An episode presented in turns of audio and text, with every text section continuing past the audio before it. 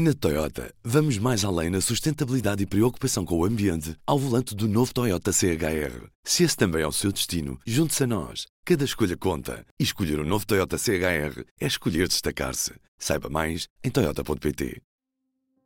Ora viva!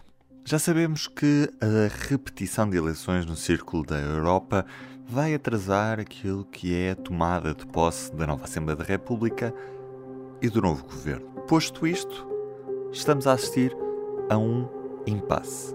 Esse impasse tem consequências naquilo que é a governação do país. Antes de tudo, P24. O seu dia começa aqui. Começa aqui. O que é que pode e não pode fazer o governo até tomar posse? É tema para hoje com a jornalista Lenete Botelho, que está comigo ao telefone.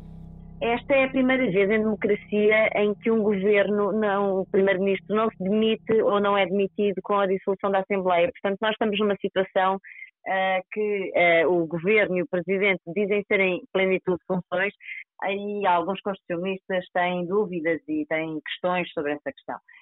Sendo assim, assumindo que está em plenitude de funções, como diz o governo e o presidente, mesmo assim tem alguns poderes diminuídos. Uh, não pode, por exemplo, uh, fazer apreciações, uh, propostas de lei ao Parlamento para, ou o Parlamento fazer apreciações sobre os diplomas do governo. Portanto, está aqui numa função, digamos, um bocadinho coxa. E que poderes especificamente é que o governo deixa de ter nesta fase? Ou seja, quais é que são as coisas que o governo não pode fazer e que medidas é que não pode aplicar até estar, uh, estar uh, em plenitude de funções? Em concreto, não pode legislar em matéria de direitos, liberdades e garantias, por exemplo, como a eutanásia, porque isso são, são poderes eh, da exclusiva competência da Assembleia da República. O Governo poderia apresentar uma proposta de lei, mas nem isso pode nesta matéria, não pode mexer no sistema fiscal, por exemplo, não pode fazer alteração dos escalões do IRS, também não pode propor lei de bases porque é obrigatório passar pela Assembleia da República. Fora isso, pode legislar num vasto leque de matérias. Uh, pode publicar decretos, portarias, despachos, fazer nomeações, contratos, e, além disso, mantém íntegras as suas competências políticas e administrativas. Uh, nós vamos receber, aliás, já estamos a receber uma, uma grande quantidade de, de fundos europeus no, no, no âmbito do, do, programa Next Generation uhum. EU. Essa aplicação dos fundos europeus fica comprometida com um governo sem plenitude de funções neste momento? O plano de recuperação e resiliência foi uh, contratado negociado à parte do Orçamento de Estado, portanto, não é necessário uh, o Orçamento de Estado estar em, em, vigor para que o plano de, o PRR uh, possa ser executado. Aliás, o Governo garante que está a sê-lo. Em relação ao quadro comunitário de apoio, o PT 2020, ele está também já em fase final e os, as verbas estão todas adjudicadas. O que está em preparação agora é o, o chamado PT 2030, eh, que ainda está em negociação com, com, a, com a União Europeia e o Governo tem que apresentar um acordo de parceria agora nos próximos meses. Mas nada disso é impeditivo de ser feito por este Governo neste momento.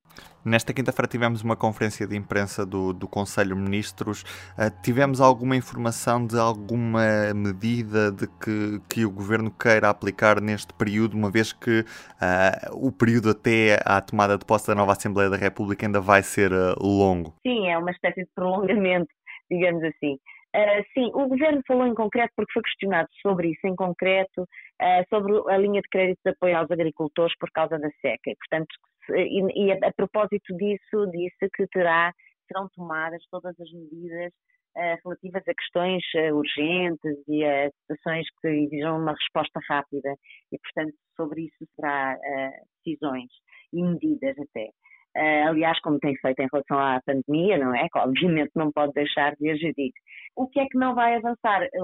Uma coisa, por exemplo, que, que as pessoas desejariam muito, que é o aumento extraordinário de pensões, uh, em 10 euros por mês não vai avançar, isso o Governo também já tinha dito que ia ficar à espera do novo Orçamento de Estado e que terá efeitos retroativos, em qualquer caso, a partir de janeiro deste ano. Uhum. Este novo orçamento só deverá entrar em vigor no melhor dos cenários em que altura, Leonete? Uh, olha, uh, em princípio, quer dizer, com o Governo a tomar posse já em abril, uh, em, com um mês e meio de debate, pelo menos, de acordo com a lei, para o orçamento, ele não entrará em vigor antes de julho e a diferença pode ser no fim de julho ou no princípio de julho, consoante esse processo corra mais ou menos uh, agilmente e rapidamente. Mas, quer dizer, uhum. vamos ter basicamente seis meses geridos em duodécimos, o que quer dizer que alguns serviços do Estado poderão estar a ressentir-se dessa falta de, de, dinheiro, não é? De investimento. E quem é que fiscaliza a ação do Governo, uma vez que a Assembleia da República está dissolvida neste momento?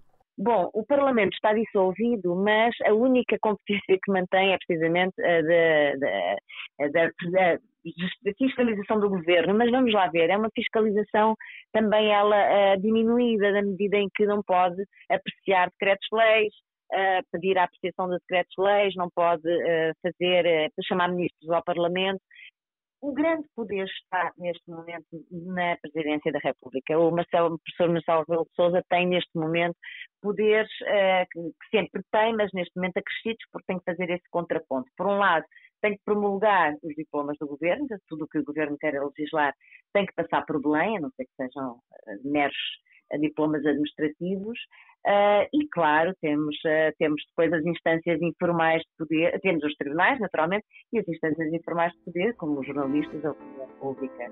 Lenete, muito obrigado. Obrigada, Ruben. Obrigada. E assim chegamos à sexta-feira, é por isso tempo de olhar para aquilo que temos, ainda antes de fechar este P24. Hoje olhamos de forma muito particular para o alívio das medidas no combate à Covid-19. Praticamente caem todas elas para ficar a conhecer melhor, tem sempre o site público.pt e a edição impressa desta sexta-feira. Ainda a questão na fronteira da Ucrânia com a Rússia, em destaque na secção Mundo, e como é que está a ser o regresso dos concertos. A reportagem sobre um setor que atravessou muitas perturbações nesta pandemia. Eu sou o Ruben Martins, do P24 é tudo por hoje. Tenham um bom fim de semana. Espero por si na segunda. Até lá. O público fica no ouvido. Na Toyota, vamos mais além na sustentabilidade e preocupação com o ambiente ao volante do novo Toyota CHR. Se esse também é o seu destino, junte-se a nós. Cada escolha conta. E escolher o um novo Toyota CHR é escolher destacar-se. Saiba mais em Toyota.pt.